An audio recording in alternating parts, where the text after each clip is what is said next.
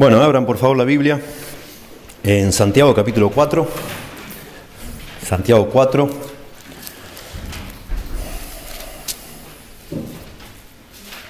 Estamos hablando estos domingos sobre un tema, las adicciones.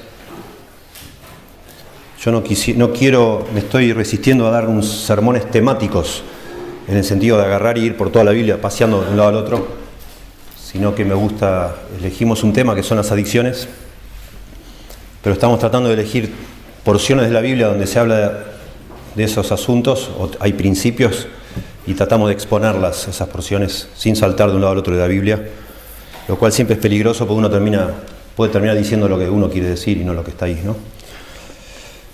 Pero algo me sucedió con Santiago 4, que me parece que todo lo que continúa se aplica perfectamente, así que probablemente por las próximas dos semanas más vamos a seguir hasta el versículo 10 de Santiago 4, que creo que se aplica a cómo cambiar nuestra conducta.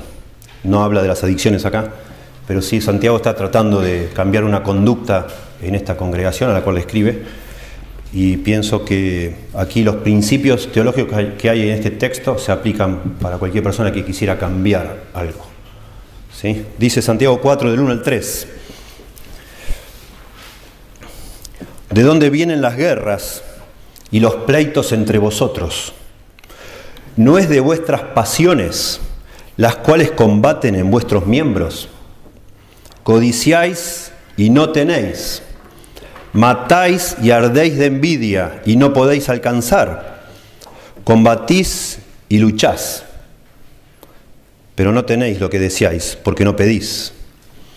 Pedís y no recibís, porque pedís mal para gastar en vuestros deleites.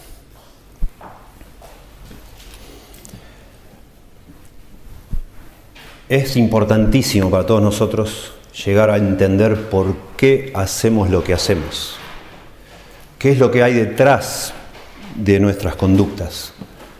Y eso es, necesario si vamos algún día a cambiar una conducta, o por lo menos para que ese cambio sea real y sea permanente. De hecho, muchas veces cambiamos nosotros sin entender nada de por qué hacíamos lo que estábamos haciendo, pero cuando ese cambio es solo la conducta sin ir a la causa o el motivo de esa conducta, el cambio vuelve, digamos, a lo que era antes y no nos dura demasiado esa nueva conducta que estamos tratando de aprender. La Biblia enfatiza muchísimo el corazón, nuestro corazón, como la fuente de donde salen todas las cosas que hacemos. El corazón, según la Biblia, guía nuestra conducta. Y nosotros, si vamos a ayudar a alguien a cambiar o si nosotros vamos a tratar de cambiar, es, es necesario ir al corazón, a nuestro corazón. En la Biblia, cuando se habla del corazón, no se habla de, no, lo relacionan jamás con el romanticismo, como hacemos nosotros, ni con la garra. Nosotros decimos, bueno, le puso corazón, lo estoy haciendo de todo corazón, como lo estamos haciendo con muchas ganas. No ese es el concepto en la Biblia. En la Biblia, la idea de corazón tiene que ver con la parte, el centro del ser de una persona. Es todo, eh, digamos, lo que comanda la parte inmaterial de un ser humano se podría decir que la Biblia divide, a, cada uno de nosotros nos divide en dos aspectos, si se quiere, el aspecto externo, visible, corporal, y el interno, que es invisible. A todo lo que pertenece al área invisible de nuestra vida se le llama corazón en la Biblia. Y eso es lo que realmente somos. El verdadero yo es mi corazón, el verdadero vos, el verdadero tú es tu corazón. ¿sí? Y así en un sentido lo usamos nosotros. Cuando decimos nosotros, bueno, a mí me gustaría conocer más a tal persona, no estamos diciendo, bueno, me gustaría investigar mejor su nariz o su oreja, a ver cómo son las vueltas que tiene, o la comparo con la de este, con la del otro. No, eso, eso no es conocer a alguien. Cuando yo quiero conocer a alguien, quiero conocer su ser interior, su corazón quiero conocer. Y eso es lo que la Biblia menciona con el corazón. Es lo que realmente somos. Y por ser el corazón nuestro lo que realmente somos, el cambio de una persona tiene que ser de corazón, si no, no es cambio. Es algo superficial, es solo cosmético, es externo, como decimos nosotros, es cartón pintado, nada más. Y es algo que no va a durar Y a veces la Biblia dice que nuestro corazón es engañoso más que todas las cosas. Y a veces nosotros mismos, no intencionalmente, sino sin querer, por falta de esa perspicacia bíblica, pensamos que hemos cambiado algo, pero no, hemos cambiado nada. Es cuestión de tiempo nomás para volver a hacer lo que pensamos que ya habíamos dejado para siempre. Y eso es lo lamentable, una de las cosas más tristes de una adicción, es que uno no solo se siente esclavo con la adicción, sino que a veces piensa que lo ha logrado superar, pero no.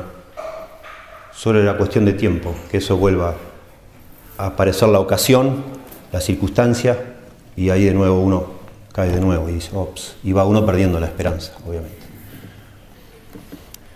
Jesucristo hablando de estas cosas dijo algo impresionante en el Sermón del Monte, dice él, no es buen árbol el que da malos frutos, ni árbol malo el que da buen fruto, porque cada árbol se conoce por su fruto, pues no se cosechan higo de los espinos, ni de las zarzas se vendimian uvas. El hombre bueno del buen tesoro de su corazón saca lo bueno, y el hombre malo del mal tesoro de su corazón saca lo malo porque de la abundancia del corazón habla la boca. El Señor usa, por supuesto, una metáfora, a Él no, le interesa la botánica ni está queriendo dar clases sobre eso, pero está usando una metáfora, usando un árbol para hablar de cómo somos nosotros. Y así como hay una relación entre la raíz del árbol y su fruto, en cada uno de nosotros hay una relación entre nuestro corazón y nuestra conducta. El fruto aquí, en el, específicamente en lo que está hablando Jesús, es lo que hablamos. El fruto es lo que decimos. De un árbol bueno no pueden salir frutos malos y de un árbol malo no van a salir frutos buenos. Si yo hablo cosas que están mal es porque hay algo mal en mi corazón, está diciendo Jesús. Y la única forma de mejorar el fruto es cambiar la raíz de ese árbol. Por eso habla de distintas clases de árboles también. Es imposible que yo pretenda este, sacar de una higuera manzanas. La única manera de hacer eso sería cambiar la naturaleza de esa planta eso significaría cambiar la raíz. El fruto es lo que se ve, la raíz no se ve.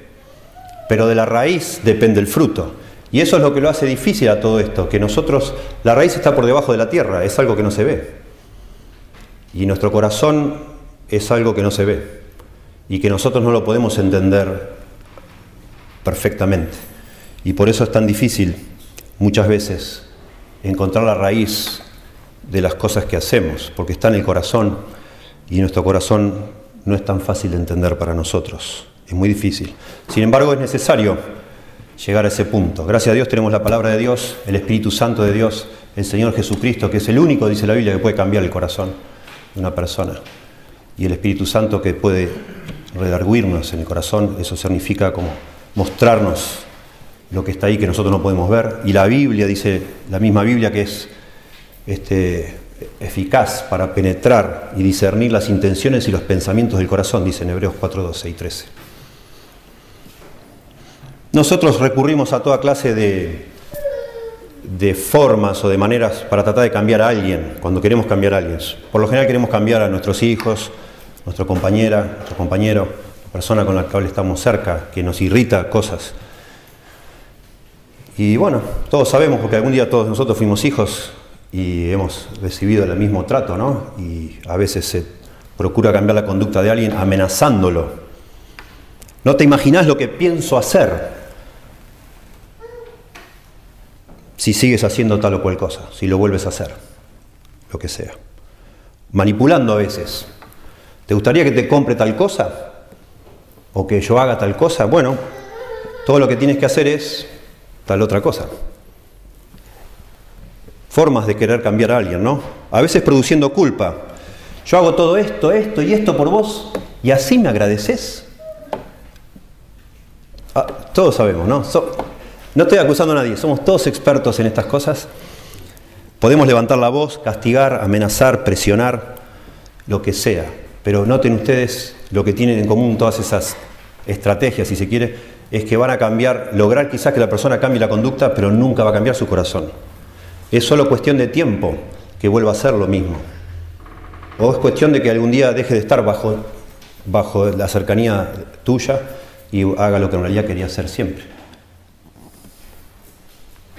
Cualquier cambio que ignora que la conducta nuestra surge de lo que hay en nuestro corazón, no va a ser un cambio de verdad, no va a durar.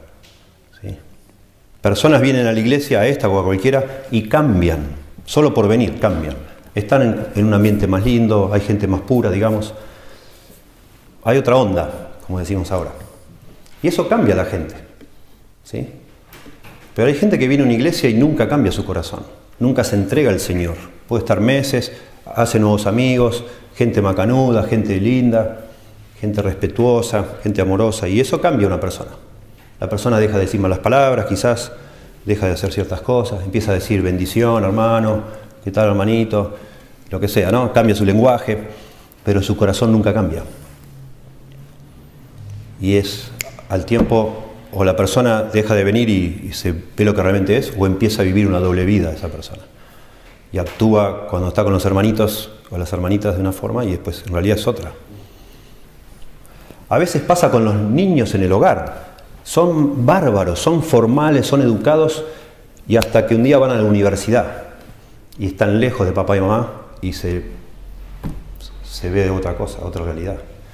Y es un error, sería un error decir, bueno, mirá la universidad lo que le hizo a mi hijo. No, la universidad no le hizo nada. La universidad era la ocasión que necesitaba tu hijo para que se vea lo que había en su corazón. No somos tontos las personas.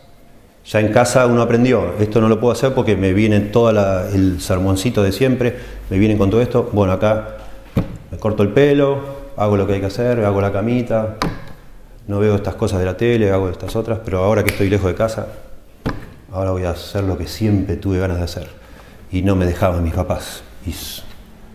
Es como si fuera que tenemos un botón dentro nuestro. La universidad no crea ese botón, las circunstancias de tu trabajo no crean ese botón, las otras personas no crean ese botón, está en tu corazón. Lo que puede hacer la universidad, las otras personas o lo que sea, es tocar ese botón, apretarlo. Pero el botón es tuyo y vos lo hiciste, digamos. ¿Sí?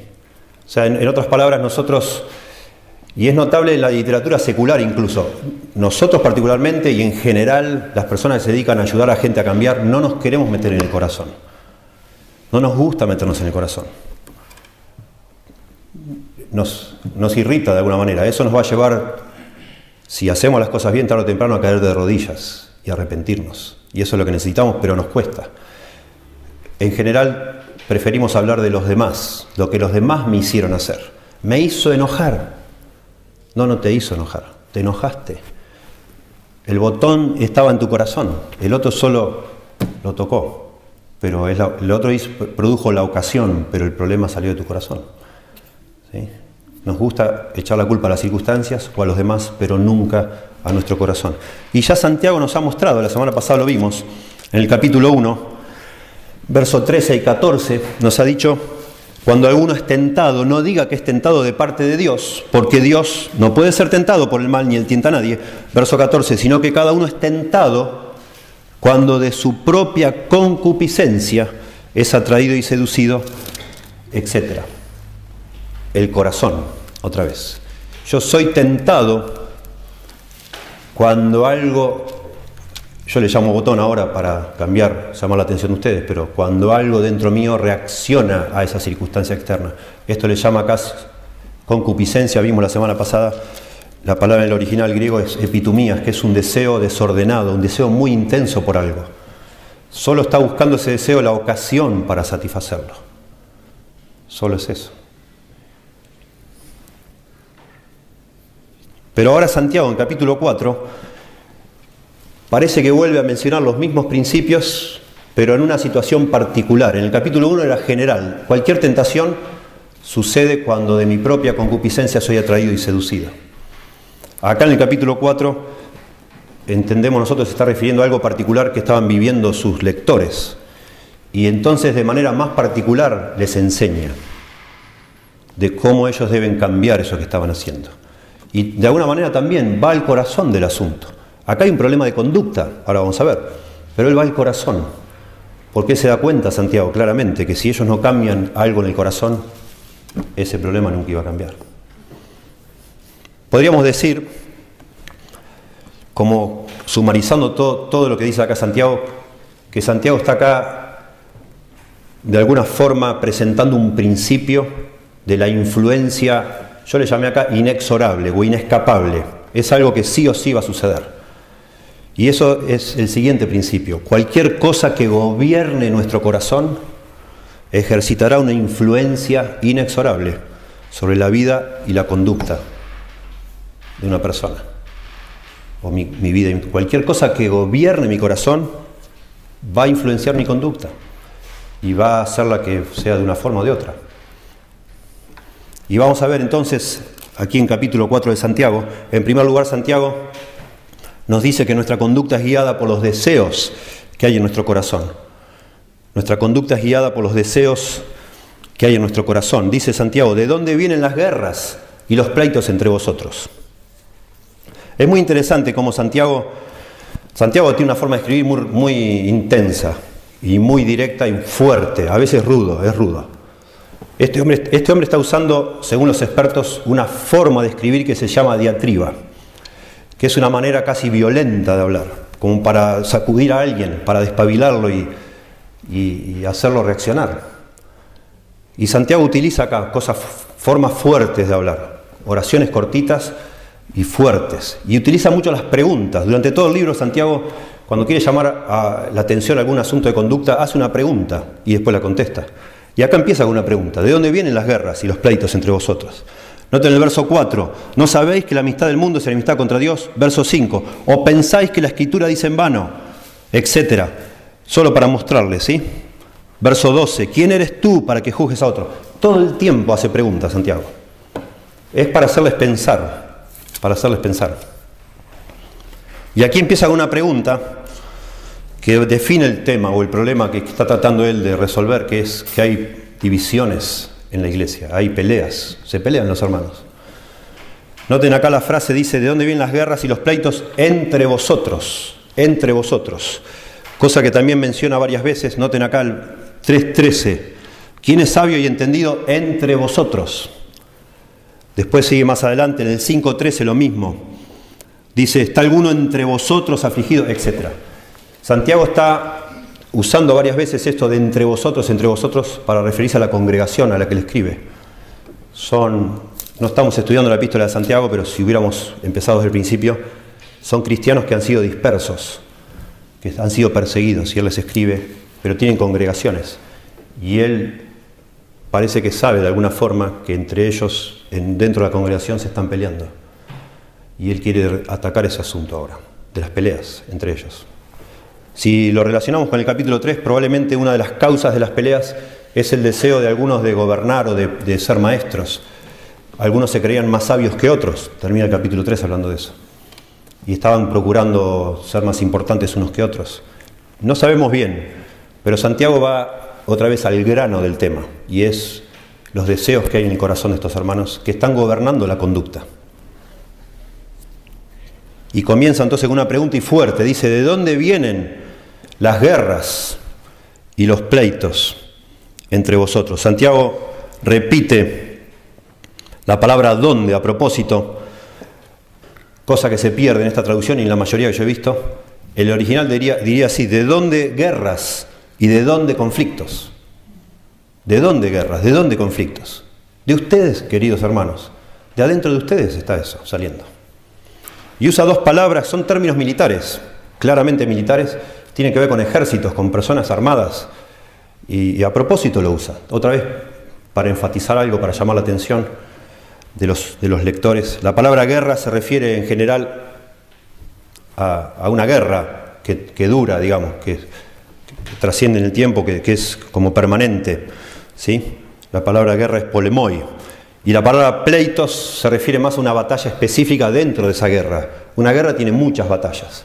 Santiago está diciendo las guerras y los pleitos quizá de una manera de englobar todo el problema, sin identificar a uno en particular o al que dijo algo fuerte, pero otro que no dijo nada, pero en su corazón está enojado con fulano, no le habla, lo que sea, que tenga que ver con conflictos entre personas, tanto, digamos así, escaramuzas pequeñas como algo permanente, como cuando a veces nos pasa a nosotros que decimos, bueno, a esta persona yo prefiero ignorarla. Digamos, ya hace tres años que uno no le habla. Bueno, eso sería una guerra, digamos. Y la discusión que tuviste la semana pasada sería un pleito con esa persona. Se pueden usar estos términos para una guerra literal, pero no creemos, nadie cree que estos hermanos estuvieran involucrados en alguna batalla de verdad, como con ejércitos, digamos, ¿no? o un tema nacional, sino que se usa en forma este, figurada para hablar no de armas, sino de... Eh, el arma sería la lengua, para pelear con una persona. Y el capítulo 3 no es, no es casualidad que habla muchísimo de la lengua, de, gobernar la lengua y de toda la capacidad que tenemos de destruir a alguien con la lengua. Acá las armas que están usando estos creyentes para, para estas guerras son su boca, sus palabras son fuertes. Y Santiago responde con, una, con otra pregunta que está de alguna manera diagramada para responderla con obvio, sí, claro que sí. Porque la pregunta empieza con un no, en griego uk, que se responde siempre con sí, claro. Porque dice él, no es de vuestras pasiones las cuales combaten en vuestros miembros. La respuesta es sí, de ahí es, de ahí viene. No es de vuestras pasiones las cuales combaten en vuestros miembros. El original es todo como más cortito. Santiago todo lo hace, parece muy directo. Sería no de aquí, el original sería así, no de aquí, de vuestros placeres. Sí, de ahí, de ahí es Santiago. Y acá de nuevo, utilizando otra palabra, Santiago se mete en el asunto de los deseos que hay en nuestro corazón. Acá le llama, en la Reina Valera dice de nuestras pasiones, para diferenciar de la otra palabra que había puesto antes concupiscencia, porque en el original es otra palabra. Y es una palabra muy importante para todo el desarrollo de esta, de esta porción, es la palabra hedoné. De ahí viene nuestra palabra hedonismo. Hedonismo es la filosofía que dice que una persona vive para obtener placer, así se le llama, al hedonismo, que es, está vigente hoy más que quizá que nunca, que la razón de vivir es pasarla, disfrutar lo más que se pueda. Por eso en esta cultura hedonista donde vivimos, paréntesis, si una persona tiene una enfermedad terminal, hoy en día le llaman una muerte digna,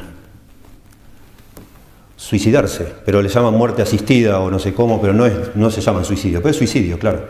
Porque en esta cultura donde parece que el objetivo de vivir es obtener placer, la perspectiva de estar enfermo por el resto de tu vida es indigno para un ser humano. Miren ustedes. Y entonces se suicida. Bueno, es solo una señal para demostrar entre nosotros que este tema del hedonismo, de darle demasiada importancia a los placeres, nos afecta a todos nosotros, sin nos demos cuenta o no nos demos cuenta.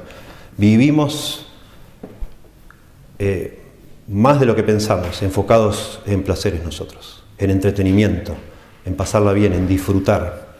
Y eso vamos a ver acá, produce una consecuencia espiritual, sin duda. ¿sí? Pero bueno, volviendo a los, lectores de Santiago, dice Santiago que las guerras, estos problemas externos de conducta que había entre estas personas surgían de un asunto más profundo y oculto del corazón de estas personas, que eran sus deseos, sus placeres, llamados edoné. Muy, muy interesante la palabra edoné. No es, siempre es peligroso ir a hacer como la historia de la palabra, de dónde viene la palabra, de dónde surgió. Siempre es peligroso porque a veces, eh, no necesariamente cuando leyeron los lectores originales de Santiago, cuando leyeron la palabra de Doné acá, sabían toda la historia de la palabra y le dieron ese significado. Pero me gustaría decirlo porque, porque viene al caso. La palabra de Doné viene de edus, que significa dulce, agradable, delicioso. De ahí viene nuestra palabra edulcorante. Es algo dulce, algo delicioso, agradable. Bueno, al principio eso significó la palabra, algo que era dulce al paladar. Luego pasó a significar algo que era dulce a cualquier sentido en general. No sé, un lindo paisaje, sí, qué lindo, o alguna linda música, qué dulce, qué lindo que suena eso. Es algo de doné.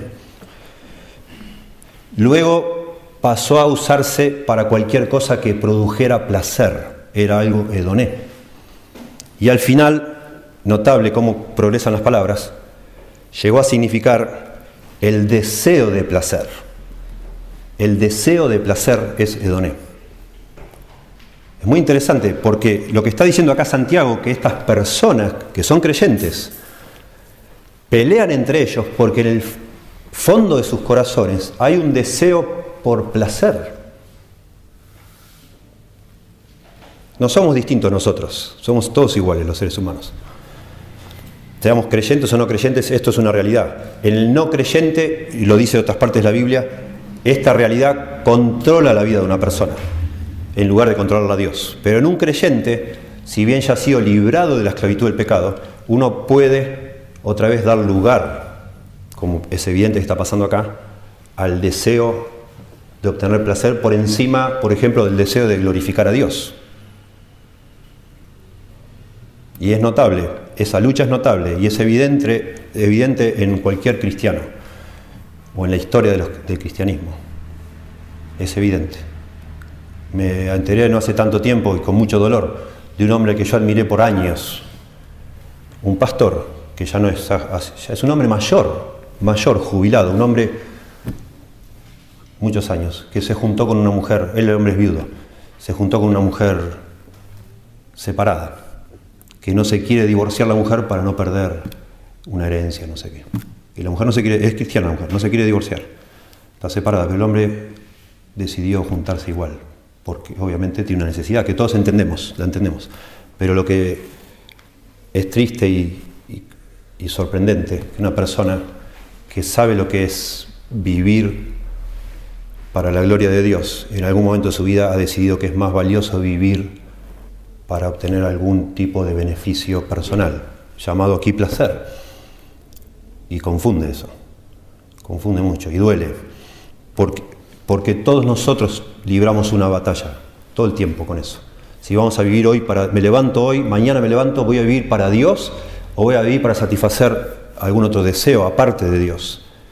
Y tengo que luchar con, con eso, y usted tiene que luchar, y todos luchamos. Este concepto de doné, pasiones, llega a ser en el Nuevo Testamento incluso la orientación de una vida. Una vida puede estar orientada completamente a satisfacer placeres y deseos. Y esa orientación la muestra el Nuevo Testamento como exactamente opuesta a Dios. Es, exactamente lo contrario a vivir para Dios. Dice, por ejemplo, en 2 Timoteo 3:4 que hay hombres, los hombres que utilizan el ministerio para hacer dinero, y los conocemos hoy, y existió en la época de Pablo y sigue existiendo hoy. Dice que esas personas son amadores de los deleites, Edoné, más que de Dios. Impresionante. Personas que aman más los deleites que a Dios.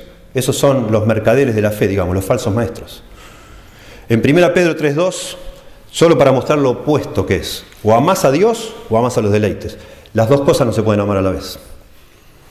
Primera Pedro 4.2 dice, para no vivir el tiempo que resta en la carne, antes de morir, los creyentes, conforme a las concupiscencias de los hombres, ahí la palabra es epitumía, que hemos visto la semana pasada, el deseo desordenado por algo, sino conforme a la voluntad de Dios. Noten lo opuesto, o vivís conforme a tus deseos o vivís conforme a la voluntad de Dios. Las dos cosas no se puede.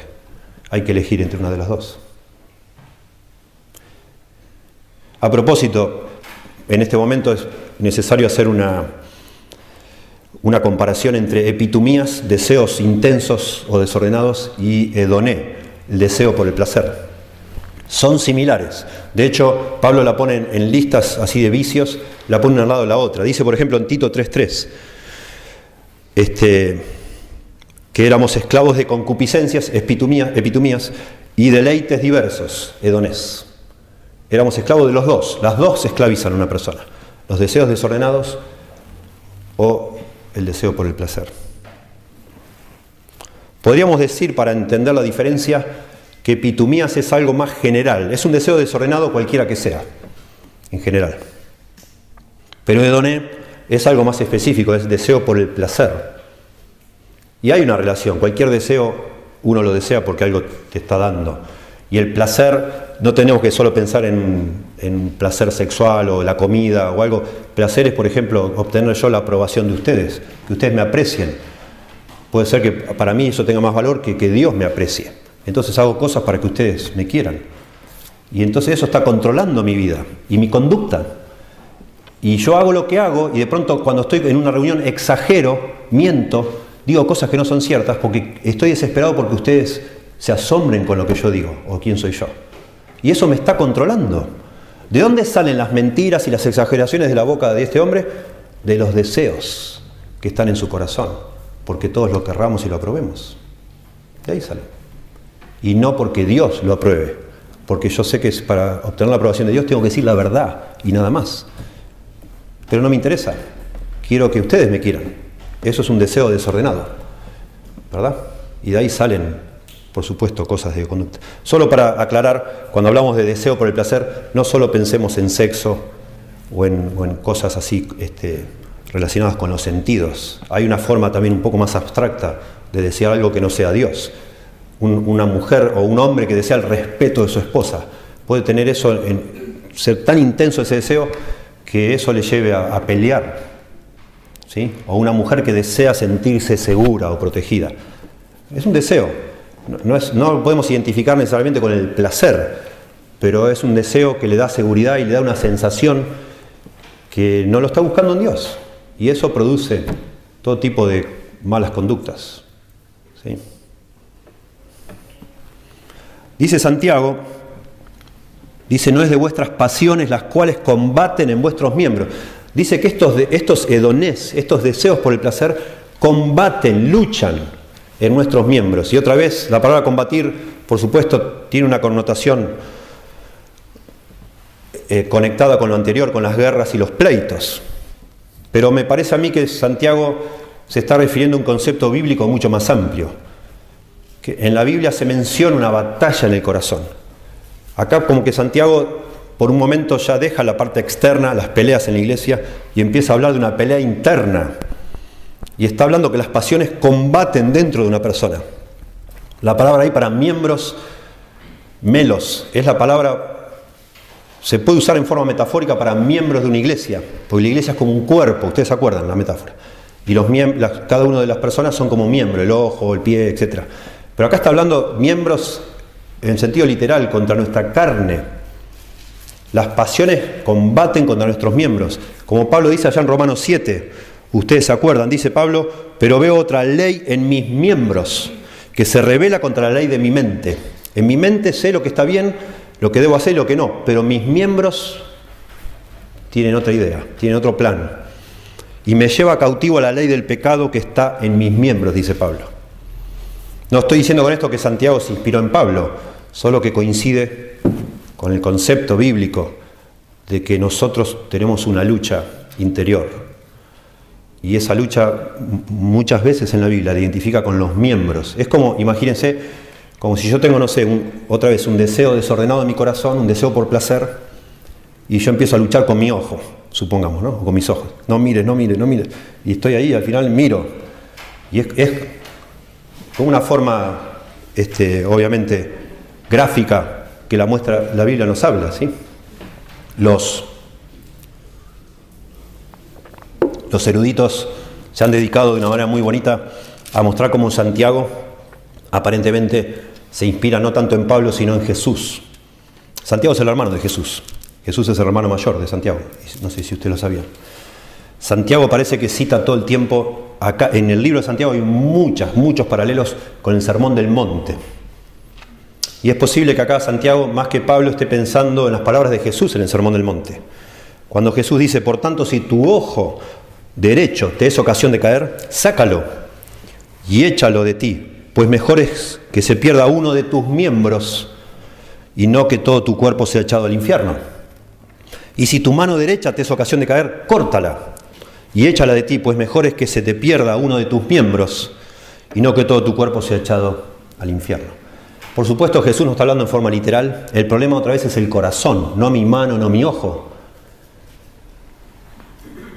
No ese es el problema, no es literal esto, pero hay una lucha entre esos deseos que están en el corazón, que es la raíz del problema, y los miembros de mi cuerpo, para obtener eso que yo deseo. Por eso Santiago dice, no está diciendo, no se está refiriendo a las pasiones que combaten entre los miembros de la iglesia, sino dentro del corazón está hablando Santiago. Claramente está hablando dentro del corazón, y lo sabemos otra vez, porque está hablando de los edonés, versículo 1, en el versículo 2 comienza diciendo codiciáis, ahí está la palabra epitumeo, que es algo del corazón también, que ya lo vimos la semana pasada. Y después el versículo 3 vuelve a hablar de vuestros deleites, todas cosas internas. No está hablando de, de algo externo que sucede en la iglesia. Este es el punto. Y a mí, y antes de pasar al siguiente punto, a la siguiente principio que nos enseña acá Santiago, lo que estamos diciendo acá es claramente que nuestra conducta está guiada por los deseos que gobiernan nuestro corazón. Y eso es lo que está diciendo acá Santiago. Eso es lo que está diciendo. Todos estos problemas entre ustedes están saliendo del corazón. Y eso coincide con Jesús. Jesús, ¿se acuerdan cuando lo, retaron porque comía con las manos sucias? Los discípulos dicen, ¿no se lavan las manos tus discípulos? Qué barbaridad, porque ellos se lavaban de forma ritual, como una forma religiosa de lavarse. Y estaban molestos porque veían que los discípulos de Jesús no lo hacían.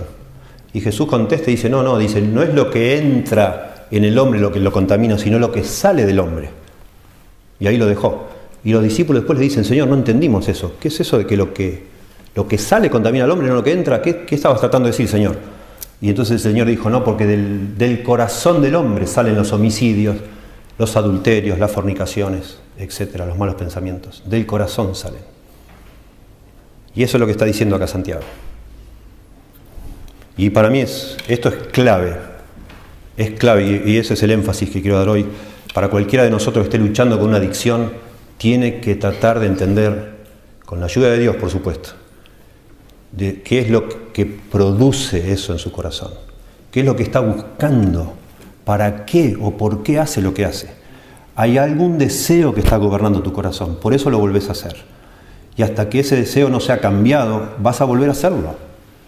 Aunque te internes donde sea que te internes. Eso, internarse en algún lado te ayuda a cambiar de circunstancias, digamos pero no es la solución definitiva. Te va a alejar de ciertas malas compañías, de ciertas influencias.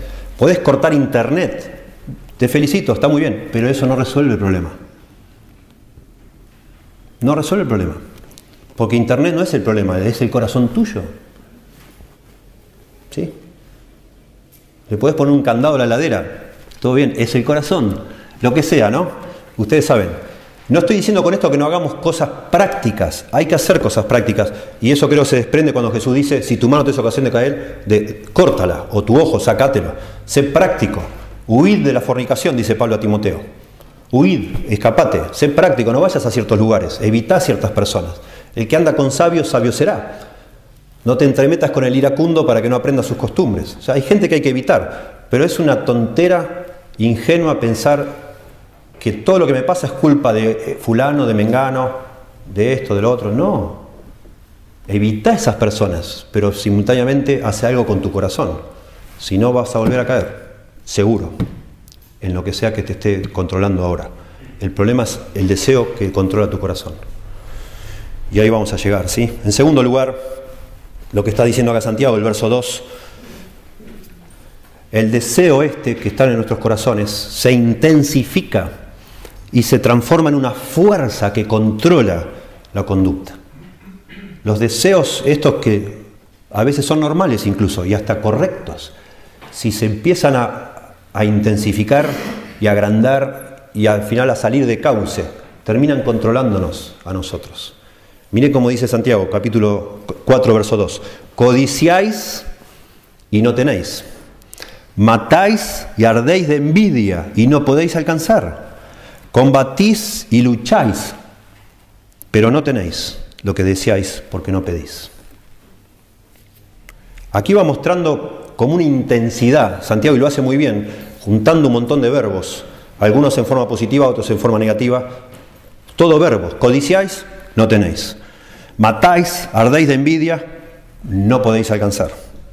Combatís y lucháis, pero no tenéis lo que decíais, porque no pedís. Noten la cantidad de verbos que hay en un solo versículo. Es todo para darle como una cosa... Se pone intenso Santiago, pero está hablando de que nosotros nos ponemos intensos.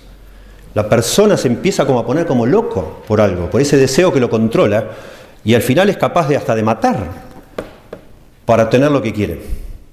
Eso es lo que está diciendo acá Santiago. No está, diciendo Santiago que hubo un asesinato en esa congregación y lo está denunciando en esto. No. No está hablando en forma literal de un asesinato, pero sí en forma, otra vez, como Jesús habló en el Sermón del Monte. Cualquiera que le dice fato a su hermano, ya lo mató en su corazón. Cualquiera que se enoja contra su hermano, ya lo mató. Y eso es lo que está describiendo Santiago. Con un ojo puesto en el Sermón del Monte todo el tiempo aquí. Ustedes están peleando, se están matando entre ustedes. Lo mismo hace Pablo en, Gálatas, ya vamos a ver pronto, cuando dice que, se están comiendo unos a otros. Obviamente que no es literal, pero es la idea de unas personas que se están todo el tiempo juzgando uno al otro, es como si se estuvieran masticando uno al otro. Lo mismo. Pero el, punto para mí acá sobresaliente es cómo ese deseo del corazón termina siendo una fuerza que controla lo que hacemos. Y acá la, primera palabra, verso 2, codiciáis, es la palabra epitumías. La palabra epitumía, el verbo es epitumeo. Acá es el verbo de desear desordenadamente, desear de una manera intensiva, por eso lo traducen codiciar. Es algo más intenso que solo desear. Todos estos verbos están conectados con lo que sería en español la conjunción y. En griego es caí. Caí en griego se puede traducir según el contexto, en vez de y, se puede traducir también también o pero. Lo decide uno según el contexto. Acá sería mejor traducirlo pero. Noten. Codiciáis, pero no tenéis. Matáis y ardéis de envidia, pero no podéis alcanzar. Combatís y lucháis, pero, ahí está bien, no tenéis lo que deseáis porque no pedís. A propósito, la Biblia de las Américas, sé que mi esposa tiene, Biblia de las Américas, no sé si otro más, interpreta este texto de otra forma. Ellos lo ponen eh, en itálicas, con la letra un poco torcida, pero es una interpretación, no está en el original. La Biblia de las Américas hace algo como esto, más o menos. Codiciáis, pero no tenéis, y no tenéis, por eso matáis. Le agregan ese por eso, no está en el original. Ardéis de envidia y no podéis alcanzar, por eso combatís. No me parece a mí, lo aclaro por si alguno está leyendo y dice, uh, mira qué bueno esto. No. Después se estudiaron en todo caso, pero es una interpretación y la Biblia lo deja ver. Cuando agregan algo, en esa versión lo ponen con otro tipo de letra, para que uno sepa que no está en el original.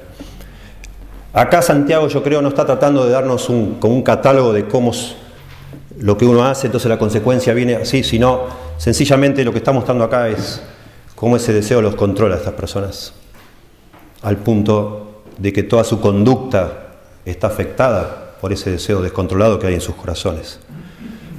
Y otra vez, notable cómo no es la primera vez ni la última en la Biblia que se menciona el asesinato junto con la envidia. Los fariseos mataron a Jesús por envidia, Caín mató a Abel por envidia. Esa es notable, otra vez, cosas del corazón que afectan acciones que una persona hace. Más de lo que imaginamos. La envidia es algo del corazón. Matar, por supuesto, es una acción. ¿Cómo puede llegar una persona a matar a su hermano? Caín mató a Abel. En un contexto que no podemos ni imaginar nosotros, pero casi un mundo perfecto, digamos. ¿Dónde estaba el sistema de ese del mundo en aquella época? ¿Dónde estaban las influencias de la sociedad con Caín y Abel? No estaban. No estaban. Corazón, todo corazón, digamos. Ahí. Y lo mató nomás.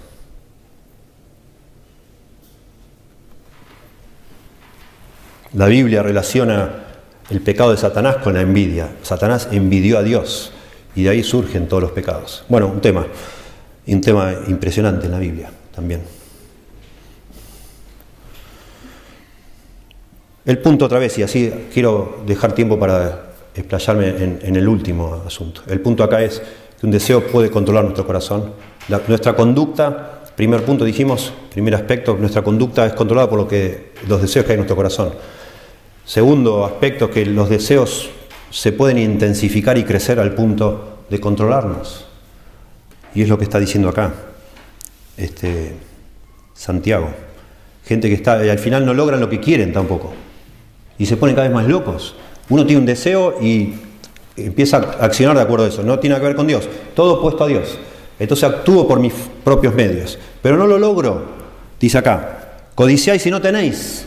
Lo, lo, quiero pero no lo logro. Entonces me pongo más loco todavía. Y hasta que lo tengo. Y no lo tengo.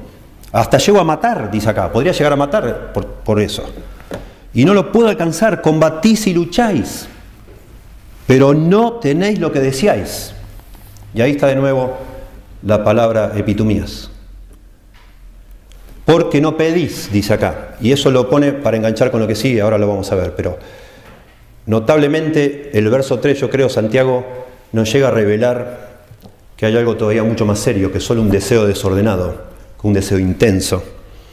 Es que ese deseo desordenado es equivalente a un ídolo en el corazón de una persona. Un ídolo. Ídolo, idolatría. Adoración falsa o adoración a un Dios falso a alguien que no es Dios. Porque dice que estas personas sí pedían, a veces no pedían, como es obvio de una persona que ha decidido tomar cartas en el asunto, digamos, aparte de Dios, dijo, bueno, ahora me voy a ocupar yo, ya, ya. Casi nunca ora una persona así, ora muy poco. Pero a veces ora. Verso 3 dice, pedís y no recibís. Termina el verso 2 diciendo, porque no pedís. El verso 3 dice, pero sí, a veces pedís. Pero no recibís. ¿Por qué? ¿Porque Dios no escucha? No, sí que escucha. Porque Dios no les da lo que ellos piden. Y dice acá, ¿por qué? Pero no pedís y no recibís porque pedís mal para gastar en vuestros deleites. Adivinen la palabra deleites, ¿cuál es? Hedonés. Controla todo esto. Noten ustedes, Santiago está queriendo arreglar un tema de, de conducta en una iglesia y todo lo que controla su, exhortación es el tema del corazón desordenado de cada persona, creyentes. Y dice que ellos sí al final piden, pero piden a Dios para que Dios les dé algo, pero no se los da Dios, porque ellos están en contra de Dios, porque no piden para agradar a Dios, ni para buscar a Dios, ni para nada de Dios, sino para sus propios deseos, que están en contra de Dios. Y esto se llama idolatría. Por eso el verso 4, que vamos a ver la semana que viene, empieza tan fuerte. Noten el verso 4. O almas adúlteras. ¿No sabéis que la amistad con el mundo es enemistad contra Dios? ¡Wow! Eso es fuertísimo. Imagínense ustedes. Es fuerte y, y eso hace que muchas personas piensen que acá Santiago no le está hablando a creyentes. ¿Cómo le va a decir un apóstol, bueno, Santiago era apóstol, entre comillas, no era de los doce, pero ¿cómo le va a decir un líder de la iglesia a un grupo de creyentes almas adúlteras, infieles? Porque podemos ser almas adúlteras, nosotros. Cuando en nuestro corazón colocamos otra cosa que no es Dios, cuando orientamos nuestra vida hacia algo que no es Dios, somos adúlteros espiritualmente hablando. Por eso dice almas adúlteras. Y eso en la Biblia se llama idolatría. De hecho, en la Biblia se utiliza muchísimo la analogía de Dios como un esposo, justamente para denunciar la idolatría de Israel.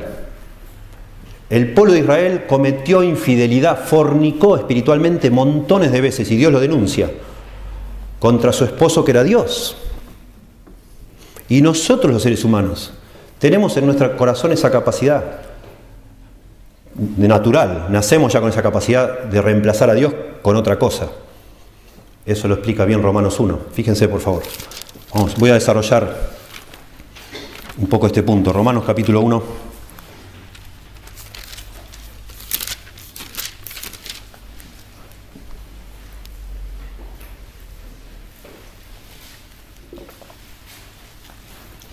Verso 18. Romanos 1.18. Porque la ira de Dios se revela desde el cielo contra toda impiedad e injusticia de los hombres que detienen con injusticia la verdad. Está hablando de toda la humanidad en general, la humanidad en general, no de una religión, no de un grupo, toda la humanidad. Verso 19, porque lo que de Dios se conoce les es manifiesto, pues Dios se lo manifestó. De alguna manera Dios ha puesto en cada ser humano una idea, una noción de que Dios existe, que esto fue creado por Dios y no de la nada. Pero dice el verso 18 que las personas injustamente rechazan esa verdad, algunos. Algunos notablemente, otros invisiblemente, pero todos lo hacen de alguna forma. Dice, y acá explica por qué. ¿En qué sentido rechazan esa verdad? Verso 20. Porque las cosas invisibles de Él, de Dios, su eterno poder y deidad, se hacen claramente visibles desde la creación del mundo. Perdón, acá explica por qué Dios se lo manifestó. ¿En qué sentido Dios le hizo a cada persona consciente de que Dios existe? Verso 20. Porque las cosas invisibles de Él, su eterna identidad, se hacen claramente visibles desde la creación del mundo, siendo entendidas por medio de las cosas hechas, de modo que no tienen excusa. O sea, viendo la creación, todos tenemos que pensar que existe un creador. Es más que obvio, viendo la complejidad, la belleza, la sabiduría, todo es una, es una maravilla todo. Tiene que haber alguien que, detrás de eso que lo diseñó. Pero ahora explica el verso 21 por qué no tenemos excusa, siendo que toda la humanidad sabe que Dios existe, pero toda la humanidad de alguna manera detiene la verdad con injusticia. Explica el verso 21, pues habiendo conocido a Dios, en un sentido, no le glorificaron como a Dios ni le dieron gracias, sino que se envanecieron en sus razonamientos y su necio corazón fue entenebrecido. Profesando ser sabios, se hicieron necios y acá está. Y cambiaron, noten esto, y cambiaron la gloria del Dios incorruptible en semejanza de imagen de hombre corruptible, de aves, de cuadrúpedos y de reptiles. Cambiaron la gloria de Dios en semejanza de imagen de hombre. O sea, la idea es, en vez de seguir a Dios, el ser humano, en vez de adorar a Dios, de buscar a Dios, de servir a Dios, de amar a Dios, de conocer a Dios, has buscado servir, adorar, temer, etcétera, a otras cosas en lugar de Dios. Y eso se llama idolatría. Y acá lo que está denunciando Santiago es personas que en algún punto en su vida han decidido orientar sus corazones hacia algo que no es Dios. Y aún le, impresionante, aún le piden a Dios que les ayude en ese emprendimiento de negar a Dios o de suplantar a Dios con otras cosas. Cosa que hacía, también el pueblo de Israel. Por eso Dios en Ezequiel 16, cuando denuncia la, la idolatría del pueblo de Israel, hace una analogía impresionante, como si Dios fuera un hombre que encuentra a una bebita ensangrentada en sus, en sus pañales, digamos y la, recoge, estaba por morir, la recoge, la lava, la cuida, la nutre, esa nenita se va haciendo una niña, al final se hace un adolescente y Dios la viste, la hermosea y cuando ya es grande se casa con ella, dice Ezequiel 16, y la, la colma de bienes.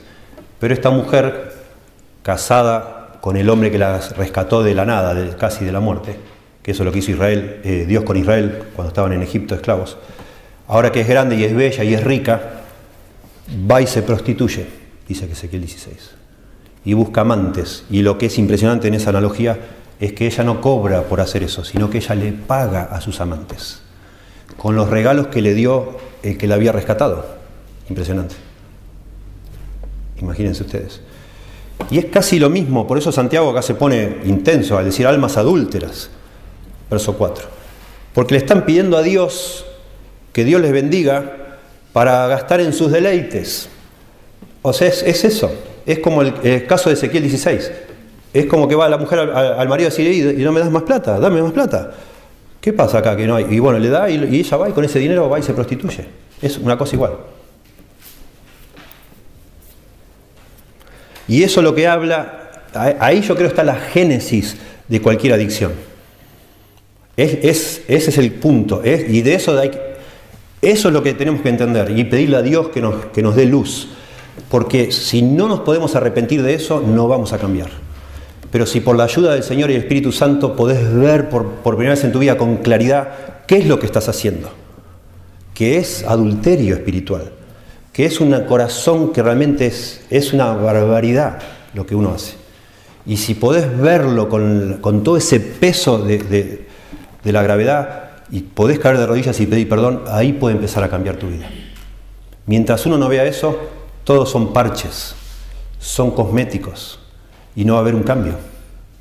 Pero cuando podemos ver decir, uy, qué barbaridad, ¿qué estoy haciendo? La palabra acá, gastar en vuestro deleite, gastar, habla de gastar en general cualquier cosa, pero tiene una connotación de algo extravagante, como gastar un montón. Se usa eh, del hijo pródigo en Lucas 15, que malgastó sus bienes, está traducido malgastó sus bienes en, una vida licenciosa. Da la idea de gastar, pero a lo loco. Y estas personas, estos creyentes, no tenían lo que querían porque no pedían, dice, a veces, lo querían hacer aparte de Dios por sus medios, pero a veces sí pedían. pero no les daba a Dios, porque pedían para gastar en placeres egoístas.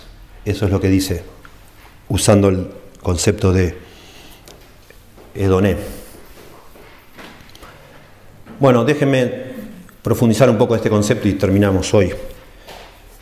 Y ahora sí, un poco más temático, pero está acá. Yo lo veo claramente y acá está lo que se llama la idolatría.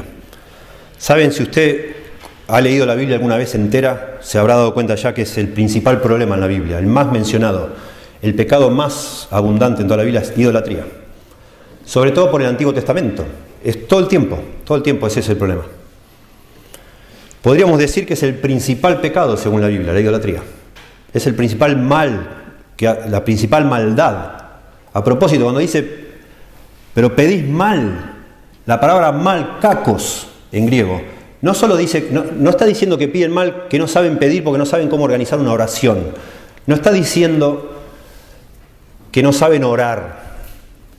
Cuando dice pedís mal, la palabra mal, cacos, es de forma malvada. El problema es la actitud, el problema es la motivación de esa persona que pide, creyente, y Dios no le da porque piden con maldad para gastar en vuestros deleites. Y la idolatría es, claramente, sin duda, la, maldad más grande que hay en la Biblia. Porque sí existe un creador, sí nos dio todo, todo lo que tenemos es gracias a Él. Y es como decir, salí Dios de acá, y este es mi Dios ahora. Esta piedra, este árbol o lo que sea, es mi Dios. ¿Es el pecado más mencionado? Primer argumento, que yo diría es el principal. Segundo, si miramos los diez mandamientos, de los diez, los dos primeros mandamientos tienen que ver con idolatría. No tendrás dioses ajenos delante de mí, dice Dios. Primer mandamiento. Segundo, no tendrás imagen de nada. Segundo mandamiento. Los dos primeros mandamientos tratan de la idolatría. Dos mandamientos de diez. Si querés analizar, en realidad todos los diez hablan de idolatría. Cualquier pecado que uno comete lo hace por dejar a Dios, obviamente, buscando otra cosa. También Podemos decir por ser el primer mandamiento, los dos primeros mandamientos, es porque es el principal. También porque la idolatría viola el gran mandamiento. Jesucristo resumió toda la ley en un mandamiento. Amarás al Señor tu Dios con toda tu fuerza, toda tu mente y todo tu corazón. La idolatría viola eso, claramente. Es, idolatría es amar otra cosa en vez de a Dios. Buscar otra cosa en vez de a Dios. Temer otra cosa en vez de a Dios. Servir otra cosa en vez de a Dios. Eso es idolatría, claramente. Y por supuesto es el pecado peor por lo que significa. Significa eso, es, es una traición. Y ni hablar en un cristiano, que se supone que conoce, que conocemos. Traicionamos al Señor. almas adúlteras, eso es lo que quiere decir. Sin embargo, para nosotros es difícil identificar esto, porque ninguno de nosotros normalmente pensaría que es un idólatra, porque ninguno de nosotros, creo yo, tiene en su casa una una estatua, una imagen, le prende velas, se postra. No creo. Le besa los pies a una virgen o a... No. Entonces, porque no hacemos esas cosas, pensamos que no somos idólatras. Porque no practicamos en forma externa de idolatría, que es lo que hacían en el Antiguo Testamento. Sin embargo, es posible practicar idolatría sin tener nada de esas cosas externas, sin tener un objeto en casa. Podemos practicar idolatría. En nuestro corazón, por eso leímos Ezequiel 14 en, el tiempo de lectura y ahí el profeta denuncia de una manera muy fuerte de parte de Dios, ¿no? Dios le dice a Ezequiel, anda y decile a la gente, hijo de hombre, estos hombres han puesto sus ídolos en su corazón y han establecido el tropiezo de la maldad delante de su rostro. Cualquier hombre, le dice Dios que a Ezequiel que diga a la gente, cualquier hombre de la casa de Israel que hubiere puesto sus ídolos en su corazón, y establecido el tropiezo de su maldad delante de su rostro y viniera el profeta, etcétera, etcétera. ¿Podemos poner ídolos en nuestro corazón sin tener ningún objeto? Claramente que sí. ¿Y cómo es eso? Cualquier cosa, cualquier persona u objeto al que yo le atribuyo algo que solo Dios me puede dar, es un ídolo. Lutero dijo algo interesante. Dice, Dios, entre comillas con minúscula, Dios es todo aquello a lo que nos acercamos buscando obtener algo bueno o para encontrar refugio en cada necesidad. Tener un Dios, con minúscula, no es otra cosa que confiar y creer en Él desde el corazón. A lo que uno le entrega el corazón y confía todo su ser, eso digo yo, es realmente su Dios. Repito esto, ah, y algunos han llamado esto dioses funcionales. O sea, yo de nombre tengo un Dios, el creador del cielo, el Señor, la primera persona de la Trinidad, bueno, la, Trinidad entera. Ese es mi Dios. Nominalmente, pero funcionalmente es otra cosa a veces. A lo que uno le entrega el corazón y confía todo su ser, eso digo yo es realmente su Dios. Y hermanos, con la mano en el corazón, cualquiera de nosotros que tiene una adicción, si tiene una adicción, tiene que admitirlo. Usted dice que cree en Dios, dice que se prostra a Dios y que Dios es su autoridad, pero usted está adorando a otro Dios, con minúscula. Ese es su Dios en este momento. Por eso usted no puede cambiar. Usted está sirviendo a alguien que no es Dios. Y ese amo es, es muy exigente le promete mucho pero no le da nada, realmente, solo miseria y muerte al final. Miren, este concepto no lo estoy inventando yo. Colosenses capítulo 3, verso 5. Colosenses 3, 5.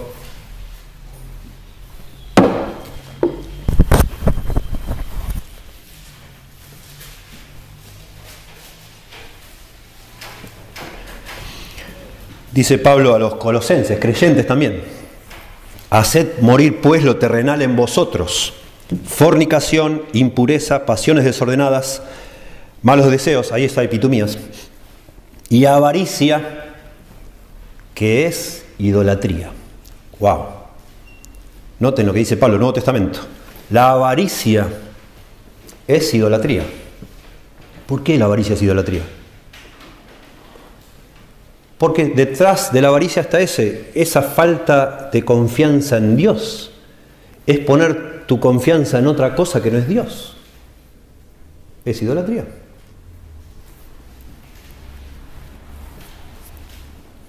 Me, me toca mucho el corazón lo que dijo Juan Calvino, que fue un reformador. Él dijo, nuestro problema no es que deseemos las cosas, sino que las deseamos demasiado. No está mal, y él, lo dice eso en una discusión muy interesante y muy provechosa de cómo podemos nosotros disfrutar de las cosas que Dios hizo sin reemplazar a Dios por esas cosas. Porque es una, lucha para los creyentes. terminamos de ver el libro de Eclesiastés y una de las cosas más lindas que hemos aprendido es que deberíamos disfrutar de este mundo, porque glorificamos a Dios haciéndolo. Pero hay una línea muy finita entre disfrutar del mundo y amar ese disfrute más que a Dios. Y en ese contexto Calvino dice, nuestro problema no es que deseemos las cosas, sino que las deseamos demasiado. Cuando una cosa normal, lícita, yo la deseo más de la cuenta, se me transforma en un ídolo. Inmediatamente.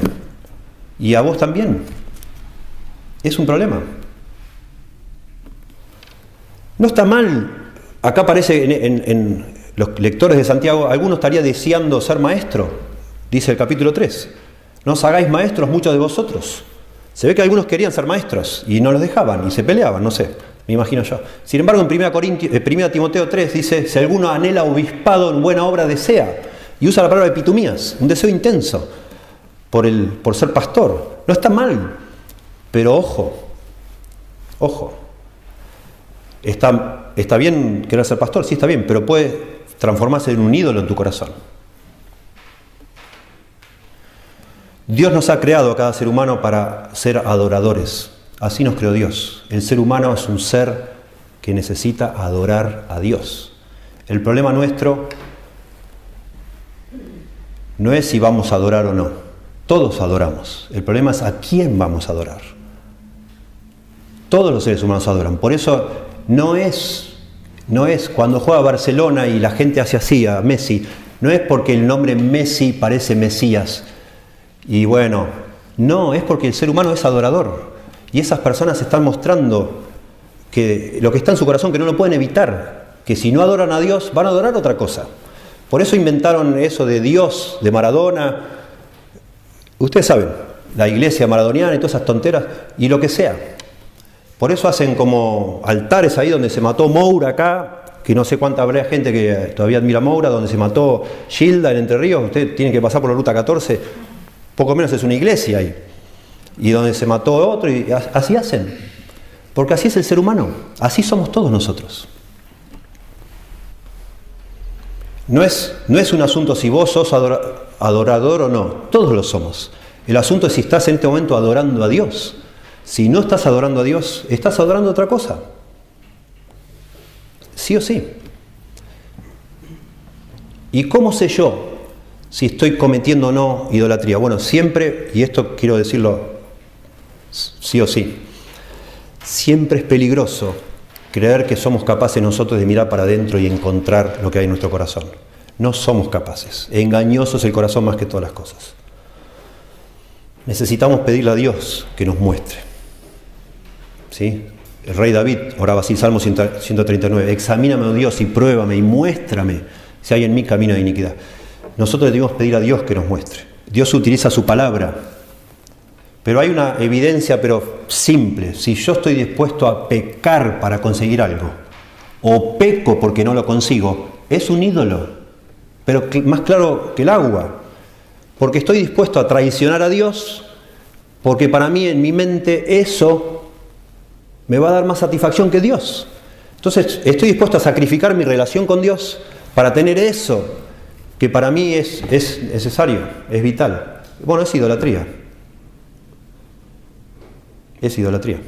Sin ser demasiado este, introspectivo. Ojo con mirar demasiado a tu corazón porque te vas encerrando en una cosa de la cual no salís. Hay que mirar a Cristo, hay que mirar la cruz, hay que mirar al Señor, mirar la Biblia. No miremos demasiado dentro nuestro pero sí lo suficiente con la ayuda del Señor, con la luz que nos da la Escritura y el Espíritu Santo para arrepentirnos y ya, aferrarnos al perdón y seguir adelante. Y no empezar a todos los días, oh Señor, ¿qué, hará acá? No, no, te enloqueces. Y te parece que sos humilde y es un orgullo espantoso eso, porque no somos capaces. Busca al Señor. Pero simple, si vos pecás y yo, vos o yo pecamos para conseguir algo, o pecamos porque no lo conseguimos, eso es nuestro, nos está dominando, al punto que Dios nos importa menos. Y cualquiera que tiene un hábito, eh, una adicción, está pecando para conseguir lo que, lo que ese hábito le da o esa adicción. O peca cuando no lo consigue, claramente. Detrás de cada adicción hay idolatría, seguro. No hace falta ser este, un teólogo para decirlo esto. Y por eso me animo a decirlo, y por eso estamos hablando de esto. Y yo creo que esto tiene una utilidad que no sé si todavía usted se da cuenta pero esto es oro en polvo lo que estamos hablando. Es muy profundo, pero muy necesario. Porque si no, si yo no llego a la raíz del asunto, no voy a cambiar al final. Y esta es la raíz del asunto. Y de esto me tengo que arrepentir. Y si me puedo arrepentir de esto, puedo cambiar de raíz con la ayuda del Señor. Bueno, me salteo algunas cositas. Juan Calvino también dijo, y como conclusión esto, el corazón humano es una fábrica de ídolos. El corazón humano es una fábrica de ídolos. Cada uno de nosotros es desde el vientre de su madre experto en inventar ídolos. Muy interesante. Otra vez, si definimos un ídolo, no una cosa de madera, de piedra, sino cualquier cosa a la cual nosotros seguimos, adoramos, amamos, tememos, etcétera, en lugar de Dios, así inventamos ídolos de cualquier cosa. ¿sí? Puede ser el ídolo de una persona, como dije hoy, una mujer, el deseo de ser eh, cuidada por su marido, el hombre el de ser respetado, lo que sea. Eso para mí tiene un valor tan grande que estoy dispuesto a, gritar y pelearme con todo el mundo en casa porque no consigo eso. Y a mí me respetan acá, acá se me respeta. Y me peleo con medio mundo y peco, y peco, y peco, y peco, y lastimo y peco porque me tienen que respetar. ¿Qué es eso? Puede ser que es correcto bíblicamente que la mujer respete a su marido, es correcto, es bíblico, pero otra vez, si lo deseo demasiado, cuidado, cuidado, algo ahí en el corazón que tiene que ponerse en su lugar. Lo necesito. Cuando yo deseo algo demasiado, yo creo que lo necesito y usted cree que lo necesita. Y estos, estos personas acá a las que le escribe Santiago creían que lo necesitaban, por eso peleaban, peleaban, pues tengo que tener eso, si no lo tengo, no puedo ser feliz. Y no es así. Bueno, déjenme solo, para terminar, mostrar un paralelo que me llamó a mí la atención en, el Sermón del Monte también, Mateo capítulo, capítulo 6 de Mateo.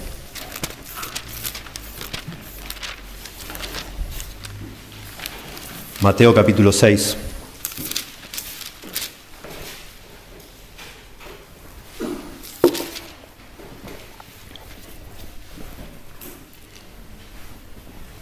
Está el Señor hablando sobre el afán de este mundo, los afanes de este mundo. Este, en el verso 19 dice, no os hagáis tesoros en la tierra, donde la polilla y el orín corrompen, y donde ladrones minan y hurtan, sino haceos tesoros en el cielo, donde ni la polilla ni el orín corrompen, y donde ladrones no minan ni hurtan. Cada persona, yo veo acá, entiendo, cada persona busca alguna clase de tesoro.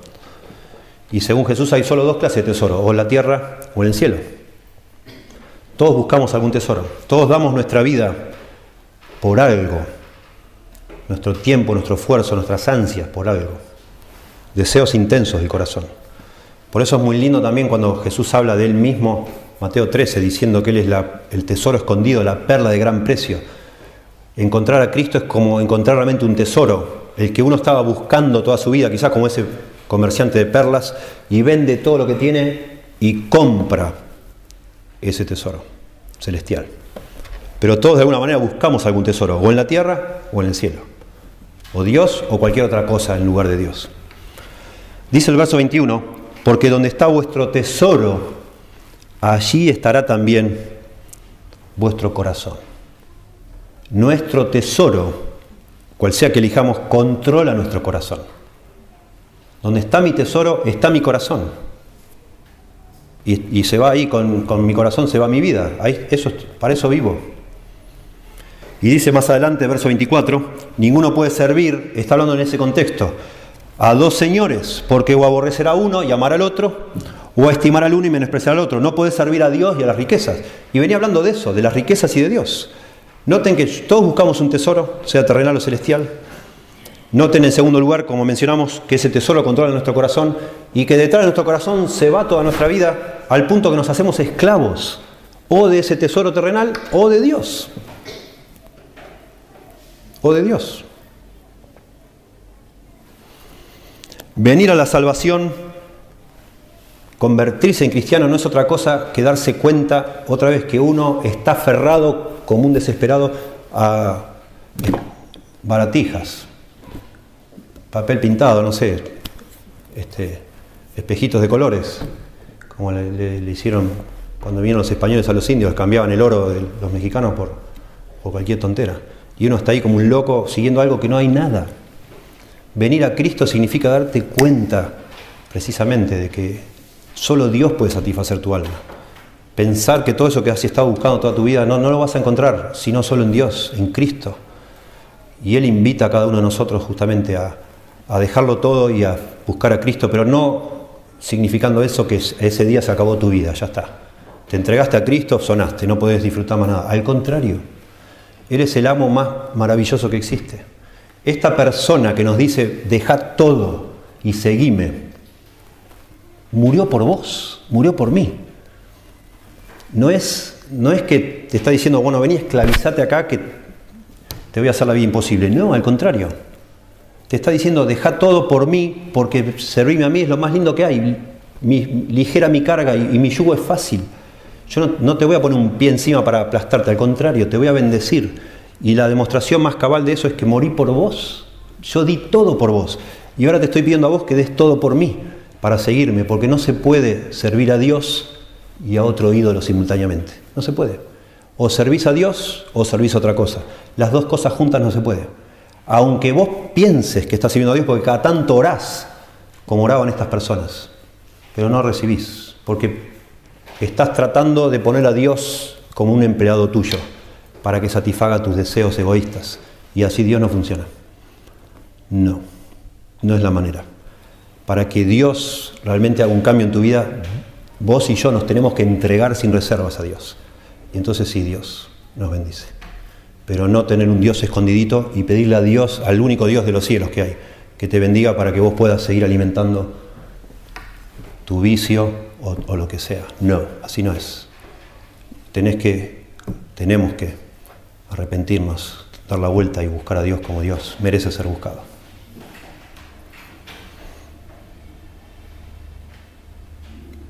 Había pensado hoy, pero no lo preparé, terminar este sermón con una canción que me gustaría que aprendamos. La vamos a aprender en las próximas semanas. Es difícil de aprender, pero es un negro espiritual. Los negros espiritual, así se llaman ese tipo de canciones, son canciones que inventaron los esclavos en Estados Unidos que fueron llevados, todos ustedes saben, violentamente, ilegalmente a Estados Unidos para trabajar en las plantaciones de tabaco y de algodón de África, desde África a Estados Unidos. Notablemente muchos de ellos se convirtieron en cristianos. Había amos eh, malvados y amos buenos, y bueno, había personas que de alguna manera les compartían el Evangelio, no, sé, no, he investigado mucho el tema, pero sí sé que sobre todo eh, los bautistas hicieron un gran trabajo evangelizando esclavos y hubo un montón de esclavos convertidos. Y ellos comenzaron, sin haber perdido su, condición de esclavos, comenzaron a producir un montón de canciones que hoy se van rescatando, se han ido rescatando, se llaman negro spirituals, que en general son muy sencillas, muy cortitas, muy breves y muy profundas, que me imagino yo les darían ánimo a ellos mientras trabajaban, de sol a sol, casi sin fuerzas, enfermos, no sé, sufriendo. Y esta canción es muy bonita, eh, se llama Dame a Cristo, la rescató un cantante hispano que vive en Estados Unidos, Fernando Ortega. Dice esta canción, de mañana al despertar, dame a Cristo. Dame a Cristo, nada más deseo yo, dame a Cristo. En, español así la pusieron. En inglés dice, vos podés tener todo el mundo, a mí dame a Cristo. Dice en español. Y me imagino cantando, no sé, ustedes amos, ustedes blancos tengan todo lo que quieran, su algodón, su dinero, sus mansiones, yo quiero a Cristo. Cuando solo estoy, dame a Cristo. Dame a Cristo, nada más deseo yo, dame a Cristo. Al momento de morir, dame a Cristo. Dame a Cristo, nada más deseo yo, dame a Cristo. Hermoso. Esa es la idea de lo que es hacerse cristiano y, y seguir como cristianos. Renunciar a todo y buscar a Cristo. Y si en algún momento del camino vemos que nos hemos aferrado a otra cosa que no es Cristo, tenemos que arrepentirnos y volver a buscar solo a Cristo. Es la única manera de estar satisfechos. Señor, damos gracias. Por tu palabra te pedimos que la uses en nuestro corazón. Eh, no queremos sobresimplificar nada, no queremos ser eh, irrespetuosos con nadie de los que estamos aquí que pueda estar atrapado en, en una adicción. Todo lo contrario, Señor, nos parte el corazón pensar en esta esclavitud, porque nos identificamos todos, porque nuestro corazón es igual en cada uno lo vemos como es, lo vemos potencialmente, como leímos una fábrica de ídolos, vemos lo engañoso que somos, cómo nos creemos algo y nos justificamos y nos aplaudimos, nos felicitamos cuando estamos a veces realmente en un pozo. Señor, por favor ayúdanos.